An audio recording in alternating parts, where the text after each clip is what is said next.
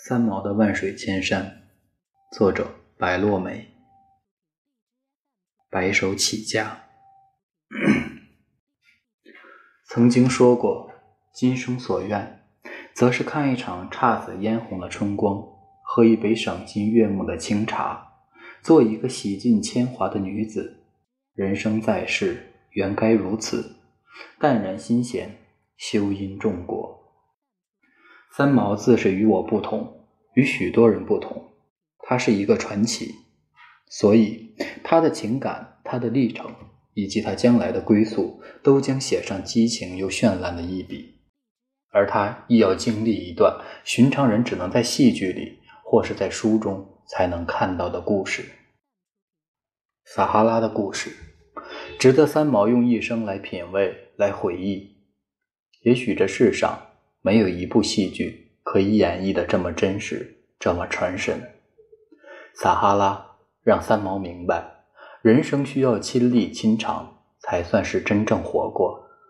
当他有一天穿越了整个撒哈拉沙漠，才发觉世间风景已经看透，他无路可走，亦有了可以不再奔走的理由。清晨的沙漠比夜晚多了几分柔情。几分安静，朝霞浸染的天空，将这片荒芜的土地守候成最美的风景。斜过的长风，拂醒了沉睡一夜的梦。一切都将开始。来到这里的人，已经别无选择。三毛与荷西来到法院，询问申请结婚的事宜。在决定嫁给荷西之前，三毛告诉他，他们之间不但国籍不同，个性也不同。将来婚后可能会吵架，可能会吵架，甚至打架，而且不能失去独立的人格和内心的自由。如果不可以完全做自己，或是有丝毫的约束，他是不肯结婚的。荷西回答三毛：“他爱的就是他的为人洒脱，他的精神独立。”接待他们的是一位满头银发的西班牙秘书，在这里。还没有人办过结婚手续，因为此地撒哈拉结婚都是按照自己的风俗。这位老先生翻来一大堆法律书，得到了一个复杂的结果：公证结婚，嗯，在这里，这个要出生证明、单身证明、居住居留证明、法院公告证明。这位小姐的文件要由台湾出，再由中国部。驻葡萄牙使馆翻译证明完了，再转西班牙驻葡萄驻葡领事馆公证，再经西班牙外交部再转来此地审核。审核完毕，我们就公告十五天，然后再送马德马马德里，你们过去户籍所在地法院公告。平生最厌烦填表格办手续的三毛，听秘书先生这么一念，心里急躁起来。他问荷西。这么复杂的手续，是不是可以不要结婚了？荷西心急起来，他恳求着慢条斯理的秘书先生，希望他可以帮忙快一些，他不能再等了。这位秘书先生哪里知道，荷西为了娶到这位眼前的这位佳人，等了多少个年头，眼看着就要成为他的新娘，却有了这许多莫名的阻碍。后来，秘书先生告诉他们，办完所有的手续。必须要三个月的时间，这意味着三毛与荷西三个月后才能结婚。对于等待七年的荷西来说，三个月并不算漫长，更何况这三个月他可以和三毛朝夕相处，好过往日的天涯相隔。但因为给了他希望，所以在没有尘埃落定之前，荷西依旧很焦心。此后的三个月，荷西每天努力挣钱。自己辛苦做家具，而三毛经过外籍军团退休司令的介绍，常常跟卖水的大卡车去附近几百里方圆的沙漠奔驰，背着行囊和相机，拍摄撒哈拉奇异多彩的民俗风情，并记录成文字，供他余生细细品读。也只有深入大漠，看日出日落、羚羊飞奔的美景，才可以让心灵休憩。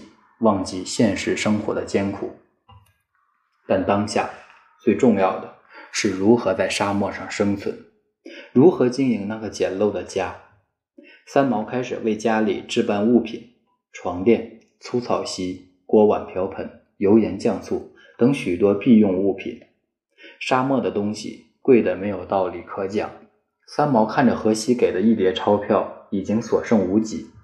父亲的那笔钱被存入了定期，动用不得。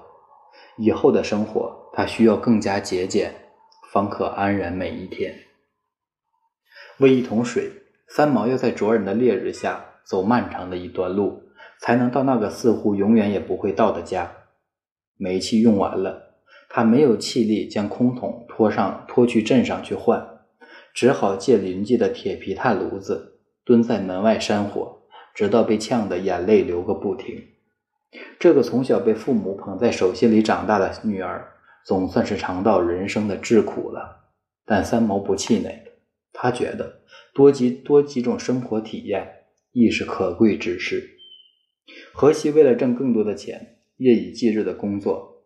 那个家经常只有三毛一个人，独自听窗外如泣如诉的风声，或是看沙尘静悄悄的洒落。没有电视，没有收音机。没有书报，没有衣柜，没有抽屉。吃饭坐地上，睡觉躺在房间地上的床垫。写字寻一块板子，再放在膝盖上。运气好的时候才会来电。阴寒的夜里，唯有一根白蜡烛，孤独地流淌着眼泪。每当荷西赶夜间交通车回工地，关上门的那一瞬，三毛总忍不住流泪。他跑到天台看他的身影，又冲下去追赶他的步履。多少次，他喘着气，近乎哀求地对荷西说：“你留下来行不行？求求你！今天又没有电，我很寂寞。”荷西眼圈红了。寒冷的风中，他们就这么矗立着。最后，他还是狠心的离去，在远远的星空下朝三毛挥手。那么的无奈，只是为了多赚取一点生活费。一个人回到家，对着灰暗的小屋、冰冷的墙，骄傲的三毛忍不住软弱的哭泣。美丽的三毛，撒哈拉沙漠，这梦一样神奇的地方，给了三毛许多的苦。他必须付出无比的毅力与艰辛，才能生活下去。但三毛从不曾后悔来到这里。也没有埋怨，他让自己慢慢习惯这里的一切。他坚信，如今是为了撒哈拉改变自己，总有一天，撒哈拉会为他而改变。生活的挫折让三毛更加懂得珍惜。单薄的几张钱买不到做家具的材料，三毛为了几块废弃的木箱子求人，得到之后，雇了驴车拖回家，当宝贝似的看着，生怕被邻居拾去。荷西利用空余时间，按照三毛挑选的图样，顶着烈日动工做起家具来。炙热的太阳让天地都在旋转，看着荷西透支体力，一声不语的干活，三毛为自己有这样一个丈夫而感到骄傲。这个从来不懂得风花雪月的男人，就是用一点一滴的生活将三毛感动。而此刻，三毛觉得自己重新认识了荷西。他相信这世上再没有一个人能够如此与他共甘共苦。沙漠恶劣的环境会将一个人所有的热情都消磨殆尽。如果说三毛是为了信念在坚持，而荷西则是为了爱情，他们都是伟大的人，做着让人钦佩的事。当三毛看到荷西那双磨出水泡、被钉子弄得流血的手，不仅心痛，还有惭愧。他怪自己为什么不能学沙哈威人，一辈子坐在席子上，何苦要用那老式的家具？但荷西了解三毛，他希望可以在这艰苦的沙漠，尽量让他活得舒适优雅。后来，三毛才知道，自己讨来的木板箱子原来是用来装棺材的。两个大活人住在坟场区，用棺材外箱做家具。三毛知道后，反而觉得是个值得欣喜的意外。他更加珍爱这些木板，心疼荷西的劳作。除了上班时间，荷西总不肯停歇，不断的在天台上敲打。三毛也终于圆了荷西多年以前的梦，就是每日在家里守着锅碗瓢盆，为他洗手做羹汤。三毛说：“生命的过程，无论是阳春白雪、青菜豆腐，我都得尝尝是什么滋味，才不枉来走这么一遭啊。”可我们又是否知道，在沙漠，青菜豆腐亦成了难以品尝到的佳肴？荷西热忱的敲敲打打，总算得到了温暖的怀抱。待到他们正式结婚时，那个家已经有了一个书架、一张桌子，卧室架好了长排的挂衣柜，厨房有一个茶几，还有新的彩色条纹窗帘。尽管这些东西对于许多人来说微若尘埃，但在撒哈拉却是一个美丽圣洁的殿堂。某天。一个人的下午，三毛无意看到几张以前的照片。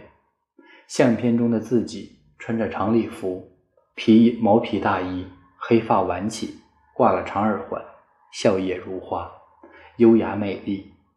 看完之后，三毛颓然地坐在地下。那时心情好像一个死去的肉体，灵魂被领到望乡台上去看他的亲人一样，怅然无奈。但三毛始终坚信。这种恍若隔世的悲感不会一直延续下去。只要用博大而温柔的心怀，就能够在荒原上种植草木花朵。有一天，等他走累了，就在无边的沙漠里寻到一株菩提，而他要做那个在菩提树下静看沧海桑田的女子。这里终究没有微风细雨的诗情，没有绿柳桃红的雅韵。